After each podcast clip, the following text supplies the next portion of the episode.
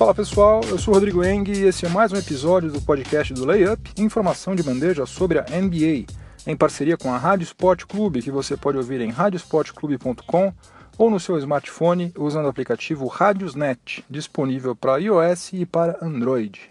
Hoje é o episódio de número 50 do podcast do Layup. Quem diria que eu ia chegar tão longe, mas eu cheguei, estou aqui. E vamos lá, vamos fazer o resumão do que vai rolar neste episódio de número 50. No primeiro período, nós vamos conferir quais franquias se deram bem no mês de janeiro e quais se deram mal, quais se afundaram um pouquinho mais nesse primeiro mês de 2018. E também vamos puxar as melhores e as piores estatísticas individuais do mês de janeiro. Depois, no segundo período, vou falar sobre o Nikola Mirotic, porque a novela Nikola Mirotic, que começou antes do início da temporada, finalmente chegou ao fim. O hispano-montenegrino foi negociado com o New Orleans Pelicans, time que, ao contrário do Chicago Bulls, tem chances concretas de participar dos playoffs 2018. No intervalo, nós vamos viajar até o dia 1 de fevereiro de 1959, é, data em que o ala pivô Dolph Chase se tornou o primeiro jogador da franquia do Philadelphia 76ers, que na época ainda se chamava Syracuse Nationals, a registrar um duplo-duplo de muito respeito. Um, o duplo-duplo que, aliás, nunca mais foi alcançado por nenhum outro jogador da franquia desde 1968. O Dolph Chase foi o primeiro a fazer isso em 59 e Will Chamberlain fez isso pela última vez pelos Sixers né, em 68. Desde então, ninguém mais registrou números alcançados por esses dois jogadores, mas eu vou falar especificamente sobre o que o Dolph Chase fez naquele dia 1 de fevereiro de 59. No terceiro período, eu vou falar sobre a regra do Phil Jackson. O Phil Jackson, que foi duas vezes campeão da NBA como jogador e 11 vezes como técnico, ele criou uma fórmula para determinar quais times são os verdadeiros candidatos ao título e quais já podem ser descartados mesmo antes no início dos playoffs. E agora, com mais de 50% da temporada tendo ficado para trás, a gente já pode colocar em prática a regra do Phil Jackson.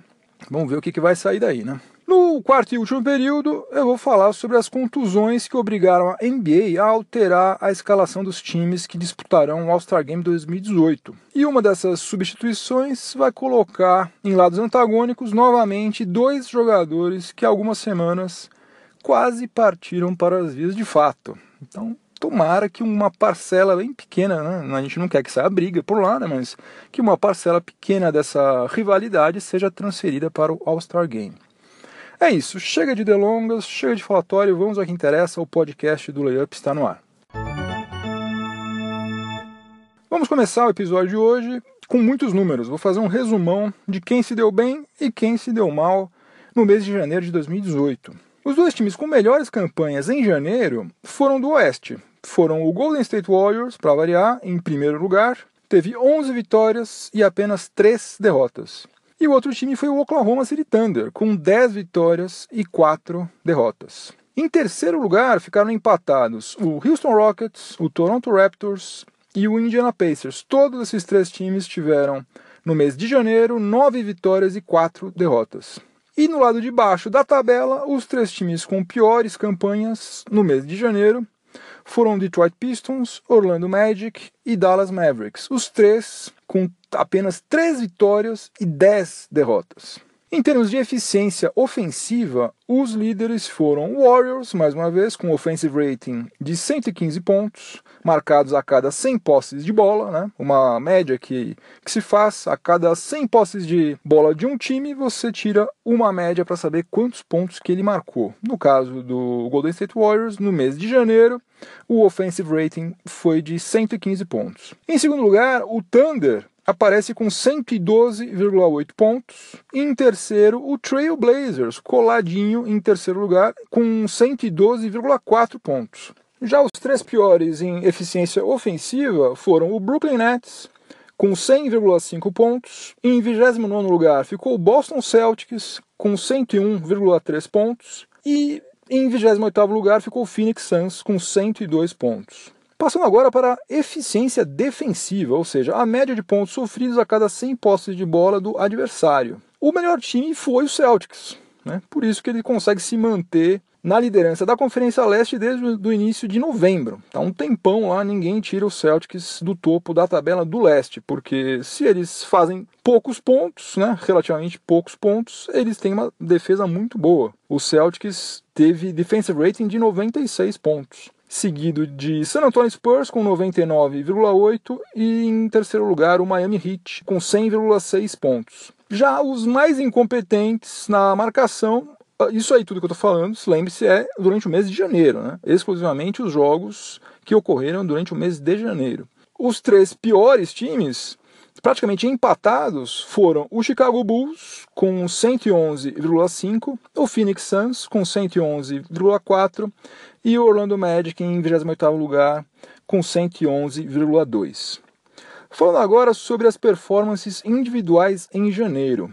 Stephen Curry teve a maior média de pontos por partida com 29,5, seguido por Lou Williams do Clippers com 28,2 e Anthony Davis do Pelicans com 27,8. Eu não incluí James Harden nessa relação porque ele só disputou sete partidas, caso contrário, ele teria ficado em terceiro com média de 27,9 pontos. Quanto à defesa, os melhores é, jogadores que disputaram pelo menos 10 partidas e tiveram média de no mínimo 20 minutos por partida, esse foi um filtro que eu mesmo criei da minha cabeça. Então o camarada tinha que ter atuado em pelo menos 10 jogos e permanecido em quadra por, em média, 20 minutos. Em primeiro lugar, foi o calouro Ban Adebayo, com um defensive rating de 94,2 do Miami Heat, o Jalen Brown do Celtics com 94,9 e o Al Horford também do Celtics com 95,2. Não é por acaso que o Celtics tem uma das melhores defesas da NBA. E para fechar, os mais ineficientes na defesa no mês de janeiro, seguindo os mesmos parâmetros de pelo menos 10 partidas disputadas e média de no mínimo 20 minutos em quadra, foram, em último lugar, o Bismarck Biombo, quem diria, do Orlando Magic, com 117,4 pontos. É, olha só, eles gastaram uma grana preta para contratar Bismarck Biombo depois daquela boa temporada que ele fez no Toronto Raptors acreditando que ele ia ser um excelente ring protector, que ele iria é, ser o xerifão lá do garrafão. A coisa, pelo visto, não está dando muito certo. Em penúltimo lugar ficou Nick Young, do Warriors, com 117,3. E em antepenúltimo lugar ficou outro jogador do Orlando Magic, que está com seríssimos problemas defensivos, está fazendo uma campanha horrorosa, que foi o Jonathan Simmons, com 115,2. Fazendo um resumo do resumo, eu diria que o mês de janeiro foi muito bom para o Oklahoma City Thunder, que se consolidou como um time que vai de fato brigar entre os melhores times do Oeste. A gente estava com um punhado de dúvidas quanto a isso, porque eles estavam extremamente instáveis. Agora a coisa parece que está entrando nos eixos por lá. E o mês de janeiro foi um pesadelo completo para o Detroit Pistons. Foi horroroso, foi terrível. Ao contrário de Orlando Magic e Dallas Mavericks, que essa altura já estão pensando somente no draft, o Detroit Pistons estava realmente, aliás, estava não, sonha ainda com playoffs, né? Eles precisam desesperadamente se classificar para os playoffs. E eles fizeram uma das piores campanhas, fizeram campanha de time que está realmente praticando tanking. Então, esses dois times aí acho que é, ficaram em extremos opostos aí no mês de janeiro. O Oklahoma City Thunder se deu muito bem e o Detroit Pistons se deu muito mal. Começando o segundo período do podcast do Layup, em parceria com a Rádio Sport Clube, agora eu vou falar sobre o Nikola Mirotic, porque depois de muitas idas e vindas, capítulos de violência, de intriga, perdão, ambição, a novela do Nicola Mirotic finalmente chegou ao fim. Para quem não se lembra, eu vou fazer um outro resumão. O episódio de hoje está cheio dos resumos. Na véspera do início da temporada, o Nicola Mirotic levou a pior em uma briga com o Bob Portes, seu companheiro de equipe. Aliás, os dois são da mesma posição, os dois são alas pivôs. O Mirotic quebrou um osso da face ao levar um soco na cara, desferido pelo Bobby Portes, acabou sendo hospitalizado, teve que passar por uma cirurgia. Ele só conseguiu estrear na temporada em meados de dezembro. Enquanto o Mirotic estava se recuperando e o Bobby Portes cumpria uma pena de suspensão imposta pelo Bulls, rolavam boatos de que O Mirotic não queria mais jogar com Bob Portes, era um esquema ou ele ou eu. Se ele não sair, saiu eu. E na época ele até disse que ele iria abrir mão da no trade clause que há no seu contrato válida para essa temporada 2017-2018. Só que o que aconteceu? Ele acabou voltando, fazendo as pazes até, aparentemente fizeram as pazes, ele com o, o Bob Portes, porque os dois começaram a trocar sorrisos em quadra, high five, como se os dois fossem os melhores amigos de sempre, assim, nunca tivessem tido problema algum. E além disso, Mirotic voltou a jogar como ele nunca jogou. Ele nunca jogou nas 25 partidas que ele fez pelo Bulls ele teve os melhores números da sua carreira. Ele teve melhor aproveitamento em arremessos de quadra, em arremessos de três pontos, rebote, assistência e principalmente em pontos. Ele estava com média de 16 pontos por partida, coisa que ele nunca teve. Mas, apesar disso tudo, ele continuava querendo deixar o Chicago. E o front office da franquia também estava disposto a, negociá-lo. Daí, após a contusão do DeMarcus Cousins, surgiu a oportunidade de uma troca com o New Orleans Pelicans. Só que entrou em cena uma das lambanças que a diretoria do Bulls é, havia feito e isso aí quase colocou tudo a perder, porque quando o contrato do Minotic foi renovado na última free agency, ofereceram para ele a tal da No Trade Clause com validade, como eu já falei, para a temporada 2017-2018. Ou seja, ao longo da atual temporada, o Mirotic tinha necessariamente que dar o seu consentimento para que qualquer negociação fosse concretizada. E havia um outro detalhe relevante nesse contrato dele, que é o seguinte: a temporada que vem, 2018-2019, é uma team option, significando que o time tem a prerrogativa de dispensá-lo ao final da atual temporada sem precisar lhe pagar um centavo dos 12,5 milhões de dólares que estão previstos no contrato para a temporada que vem. E daí o empresário dele, que aliás é o ex-jogador da seleção brasileira, o Ayrton Tesh, ele usou as armas que ele tinha em mãos. Ele barrou o o negócio até que a Team Option de 2018-2019 fosse exercida, para garantir que o seu cliente recebesse os 12,5 milhões de dólares referentes à próxima temporada. Só então, finalmente, a negociação foi concluída, nos seguintes termos, segundo informou o Adrian Wojnarowski. O New Orleans Pelicans está recebendo o Nikola Mirotic e está enviando para o Chicago Bulls um pacote que contém Omer Asik, os veteranos Jamir Nelson e Tony Allen e uma escolha de primeira rodada no draft de 2018. Essa escolha aí ela entrou na negociação para compensar o aborto que é o contrato do Asik, que ainda tem a receber quase 25 milhões de dólares até o final da temporada 2019-2020. E segundo o acordo que foi feito, essa escolha que foi enviada pelo Pelicans, ela é protegida para as posições de 1 a 5 no draft de 2018 e de 1 a 8 no draft de 2019. E fica sem nenhuma proteção em 2020, se não tiver sido exercida até então, obviamente. Agora, o Adrian Wojnarowski está dizendo o seguinte, que o Tony Allen deve ser dispensado pelo Bulls mas que o Jamir Nelson tem chances de permanecer no elenco da franquia de Illinois. E a saída desses três jogadores do elenco do Pelicans abre espaço para que a franquia tente a contratação do pivô Greg Monroe, que está no Phoenix Suns.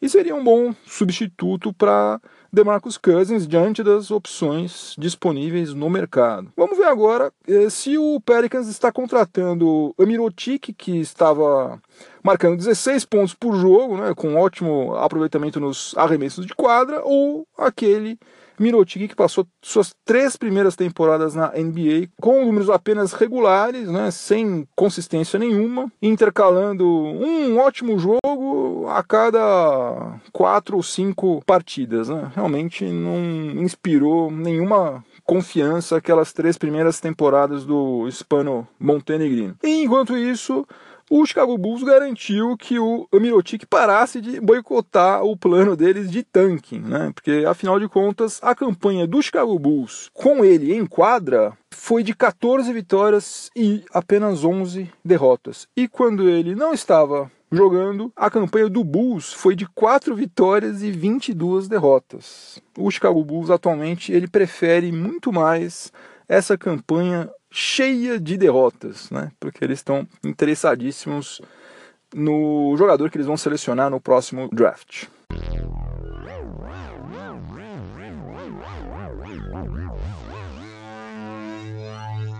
Chegamos ao intervalo do podcast do Layup, em parceria com a Rádio Sport Clube. E agora nós vamos subir na nossa máquina do tempo, como sempre, para dar uma voltinha até o dia 1 de fevereiro de 1959, quando o Syracuse Nationals foi derrotado pelo Boston Celtics em Massachusetts, lá no Boston Garden, por 139 a 137, numa partida que teve uma prorrogação. Só para contextualizar um pouco a nossa viagem no tempo, naquela época a NBA contava somente com oito franquias, todas elas ainda estão em atividade até hoje: Celtics, Knicks, Lakers, Pistons, Hawks, Warriors, Royals, que é o Sacramento Kings, e o Nationals, que é o atual Philadelphia 76ers. E todos esses times aí, com exceção do Knicks e do Pistons, já tinham sido campeões pelo menos uma vez. Pois bem, nesse dia 1 de fevereiro de 1959, o Dolph Chase marcou 50 pontos, que foi a maior pontuação da sua carreira, e pegou 23 rebotes para o Syracuse Nationals, anotando um duplo-duplo que somente o Will Chamberlain foi capaz de reproduzir anos mais tarde, 11 vezes, né? Reproduziu várias vezes, com a camisa da franquia, que já não era mais Syracuse Nationals, já tinha se é, transferido lá para Pensilvânia, já se chamava Philadelphia 76ers. E na verdade, em março agora, completará meio século que nenhum jogador dos Sixers marca pelo menos 50 pontos e pega no mínimo 20 rebotes em uma partida. Quem sabe o Joel Embiid, o Embidão da massa, consiga quebrar essa escrita aí nos próximos anos. E o tempo tratou de relegar o nome do Dolph Chase quase ao esquecimento, até porque há poucos vídeos daquela época, né, dos anos 50, dos anos 60, e também porque os Sixers teve em Will Chamberlain um ídolo de proporções muito maiores na segunda metade dos anos 60, né, quando a NBA também passou a ser muito mais popular. Isso sem a gente falar em Dr. J, Moses Malone, Charles Barkley, Allen Iverson e tal, vários outros nomes que foram surgindo e deixando o Dolph Chase meio que para trás. Só que enquanto ele esteve em atividade, Dolph Chase foi uma das maiores estrelas da NBA e até hoje é um dos principais ídolos da franquia do Philadelphia 76ers, que ele defendeu durante todas as suas 15 temporadas na NBA. É, ele tem o recorde da franquia em rebotes e em lances livres convertidos até hoje. Ele foi 12 vezes All-Star, 12 vezes consecutivas, e foi campeão em 1955. O único título que o Syracuse Nationals conquistou ele estava em quadra. Não só estava em quadra, como era um dos principais jogadores do Nationals. Daí, quando a franquia se transferiu para Filadélfia, o Dolph Chase atuou um ano como jogador e treinador, ele ficou acumulando as duas funções. E aí ele se aposentou em 1964. Olha só, presta bem atenção nisso. Quando ele se aposentou em 64, naquela época ele era o maior cestinha da NBA, ele era o cara que tinha feito mais pontos em toda a história da liga e ele era o jogador com mais partidas disputadas. Ou seja, ele não era um Zé Mané qualquer. Ele era o que, guardadas as devidas proporções, o Karim Abdul-Jabbar é atualmente. E ele encerrou a carreira dele com médias de 18,5 pontos e 12,1 rebotes por partida. Aí, como técnico dos Sixers, ele foi eleito Coach of the Year em 66 e ele acabou também sendo técnico anos mais tarde do Buffalo Braves, que é o atual Los Angeles Clippers. E em 1973 ele foi introduzido no Hall da Fama. Então, um cara que teve sucesso jogando e também como técnico. Acabou falecendo muitos anos depois, teve uma vida longa, viveu 87 anos de idade faleceu há pouco tempo, em 2015.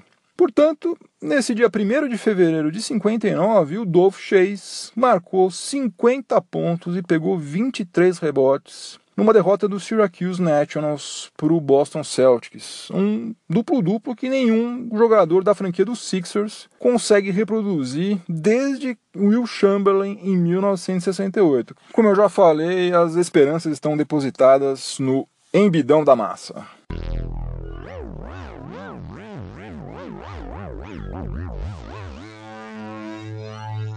Voltando aos dias atuais, para a gente começar o terceiro período do podcast do Layup em parceria com a Rádio Sport Clube. Agora eu vou falar sobre o Phil Jackson. Na verdade, não sobre o Phil Jackson, vou falar sobre uma fórmula, uma regra que ele criou e que dá para a gente aplicar agora é o seguinte, para quem não sabe, né, acho que todo mundo que está ouvindo este podcast, que tem interesse por basquete, deve saber disso, mas se por acaso você começou a acompanhar faz pouco tempo a NBA, então não custa nada falar um pouquinho sobre o Phil Jackson, né, que o cara que foi duas vezes campeão da NBA no começo dos anos 70, jogando pelo New York Knicks, foi seis vezes campeão como técnico pelo Chicago Bulls nos anos 90 e cinco vezes campeão como técnico também, comandando o Los Angeles Lakers. Ou seja, dessa história aí de ser campeão, ele deve saber alguma coisa, né? Porque já foi campeão um punhado de vezes. Segundo o Phil Jackson, há uma regra para determinar quais times têm chances verdadeiras de disputar o título. Segundo ele, todo time que conseguir vencer 40 partidas antes de perder 20 na temporada regular, é um time que merece ser levado a sério. E os outros, os outros que sofrerem 20 derrotas antes de terem conseguido vencer 40 jogos, esses aí têm chances mínimas de serem campeões. E quando a prática confirma a teoria, daí realmente a gente tem que ficar de olho, porque se você pegar o que, o que aconteceu nesse século 21, né, já foram disputados 17 títulos. Dos 17 títulos disputados, 15 deles foram vencidos por times que venceram 40 partidas na fase regular antes de sofrer 20 derrotas. As únicas exceções foram o Miami Heat em 2006 e o Detroit Pistons em 2004. Ou seja, 11,7%, eu fiz a conta, dos times que foram campeões no século 21 não obedeceram essa regra aí do Phil Jackson. Então, eu me propus aqui a aplicar essa fórmula na atual temporada, porque a gente já passou da metade e já tem time que conquistou 40 vitórias. Então, vamos lá. O único time que já cumpriu essa profecia do Phil Jackson foi o Golden State Warriors, que tem 40 vitórias e apenas 11 derrotas, ou seja, cumpriu com uma folga gigantesca. Daí nós temos três times que estão muito bem encaminhados para também se tornarem potenciais concorrentes ao título são eles o Houston Rockets, que está com 36 vitórias e 13 derrotas. O Boston Celtics tem 37 vitórias e 15 derrotas. E o Toronto Raptors tem 34 vitórias e 15 derrotas. Esses três times aí precisam de poucas vitórias aí para chegarem nos 40 e estão com uma margem boa aí, a não ser que aconteça uma catástrofe, eles vão sofrer uma sequência de derrotas aí consecutivas aí e chegar nas 20 derrotas antes de alcançar as 40 vitórias. Depois a gente tem um time que está numa situação bem delicada, que é o San Antonio Spurs. O San Antonio Spurs tem 34 vitórias e 19 derrotas, ou seja, se ele perder mais um joguinho, ele já não se enquadra mais nessa profecia do Phil Jackson. Ele não pode mais perder nenhuma partida até o All-Star Game para continuar no páreo. E a essa altura isso aí parece uma coisa meio impossível porque o San Antonio Spurs vai ter confrontos contra o Houston Rockets e contra o, Golden State Warriors. E além disso, quatro desses seis jogos que faltam antes do All-Star Game vão ser disputados fora de casa. Então, como o San Antonio Spurs até agora não teve nenhuma sequência de seis vitórias consecutivas nessa temporada, eu acho meio improvável que eles consigam vencer os próximos seis jogos para fazer 40-19. Impossível não é, mas eu acho improbabilíssimo. E daí todo o resto, incluindo Cleveland Cavaliers, Oklahoma City Thunder, Minnesota Timberwolves, todos os outros times, pelos critérios do Phil Jackson, já podem desencanar porque não serão campeões em 2018. Resumindo, então, os times que podem brigar por título são somente Warriors, Celtics, Rockets e Raptors. Em tese, em tese, Spurs também pode, mas, como eu já falei, é extremamente improvável. No quarto e último período do podcast do Layup, em parceria com a Rádio Sport Clube, vou falar um pouco sobre o All-Star Game 2018 que está chegando. Depois de que todos os 24 jogadores eleitos para é, participar do evento foram selecionados, foram anunciados, nada menos do que três deles, todos do Team LeBron, sofreram contusões que os impedirão de atuar no All-Star Game. E quando isso ocorre, é uma prerrogativa do comissário da NBA, do Adam Silva, escolher quais jogadores serão os seus substitutos, respeitando a conferência de origem do jogador que está sendo substituído. Na prática, o que ele fez foi simplesmente dar as vagas para os jogadores com mais votos que haviam ficado de fora. No lugar do DeMarcus Cousins, que rompeu o tendão de Aquiles, o escolhido foi o Paul George, do Oklahoma City Thunder. Essa aí vai ser a quinta participação do Ala no All-Star Game e a terceira consecutiva. Na verdade, desde a temporada 2012-2013, ele só ficou fora da edição de 2014, por causa daquela fratura horripilante que ele sofreu jogando pela seleção norte-americana. Outro que também precisou ser substituído foi o John Wall, o armador do Washington Wizards, teve que se submeter a uma artroscopia no joelho esquerdo e vai ser substituído pelo pivô do Detroit Pistons, o André Drummond, que só tinha sido All-Star uma vez, em 2016. Ele está com médias de 14,8 pontos e está liderando a NBA em média de rebotes por partida, está com 15,3 rebotes por partida. Além disso, ele está com um aproveitamento de 61,9% nos lances livres, o que no caso dele é uma marca incrível, né? considerando-se que na temporada passada ele teve aproveitamento de 38,6%. Para você ter uma ideia de como ele melhorou, em 45 partidas na atual temporada, o Drummond converteu a mesma quantidade de lances livres que em 81 partidas na temporada passada. O terceiro, e a gente espera que seja o último, o jogador do Team LeBron que se contundiu e que não vai poder participar do All-Star Game é o Kevin Love. O ala pivô do Cavaliers fraturou a mão esquerda na partida contra o Detroit Pistons e vai ser substituído pelo Goran Dragic do Miami Heat. Essa aí vai ser a estreia do armador no All-Star Game e também a primeira participação de um esloveno nesse evento. Um outro detalhe curioso é que não é nada comum um, o jogador ser selecionado para atuar no, no All-Star Game pela primeira vez depois de já ter disputado 10 temporadas na NBA, como é o caso do Goran Dragic. Mas talvez o mais interessante dessa substituição seja o seguinte: o Goran Dragic ele vai ser, como eu já falei, do Team LeBron. Ele vai enfrentar o DeMar DeRozan, que é jogador titular do Team Curry. Sendo que os dois, Dragic e DeRozan, quase trocaram sopapos no final do último jogo entre o Miami Heat e o Toronto Raptors. E cinco dias antes do All-Star Game vai haver o segundo jogo entre essas duas equipes, que promete também ser bem quente. Então vamos torcer para que uma parte dessa rivalidade seja transferida para dentro de quadra no dia 18 de fevereiro, lá em Los Angeles, mas sem pancadaria, é claro. Né? A gente só quer ver um jogo mais competitivo, a gente não quer ver cenas lamentáveis, por favor. Fim de jogo. Não, não, não, pera, pera que meu Game Winner dessa vez não caiu. Deu aro aqui e nós vamos para o overtime. Saíram os prêmios do mês de janeiro os jogadores que foram premiados. O DeMar DeRozan, do Toronto Raptors, foi o melhor jogador do leste. E o Stephen Curry, o melhor jogador do oeste. Lembrando que, como eu já falei, os dois vão jogar no mesmo time aí no All-Star Game. Os calouros, o Ben Simmons do Sixers venceu no leste e o Donovan Mitchell do Utah Jazz foi eleito o melhor do oeste. E os técnicos, os prêmios ficaram com o Eric Spoelstra, foi eleito melhor treinador do leste no mês de janeiro, e o Terry Stotts, do Portland Trail Blazers, foi eleito o melhor técnico do oeste.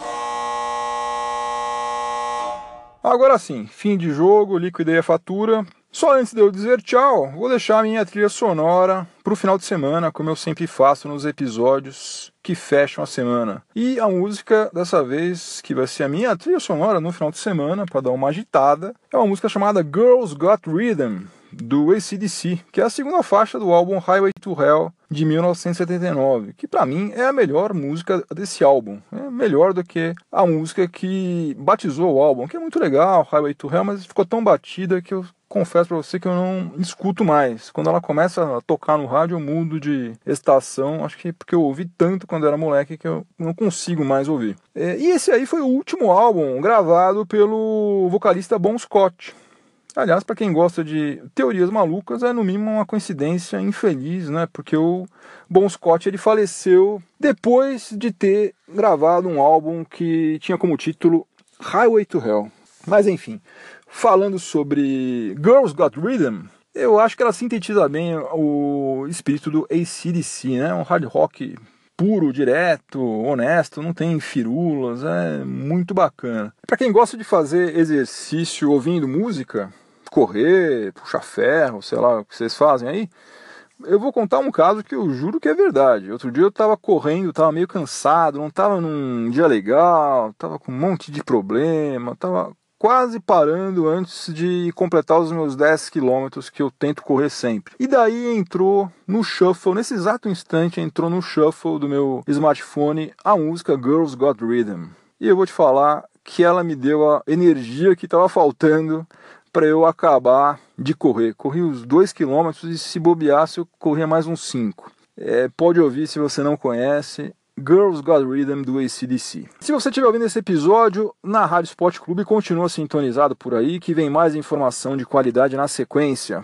Se você estiver ouvindo em alguma plataforma de podcast, perca alguns segundinhos aí para avaliar positivamente o podcast do Layup e me dar uma força. É isso, pessoal. Juízo, aproveitem o fim de semana, voltem inteiros para casa. Semana que vem tem mais. Abraço, tchau, tchau.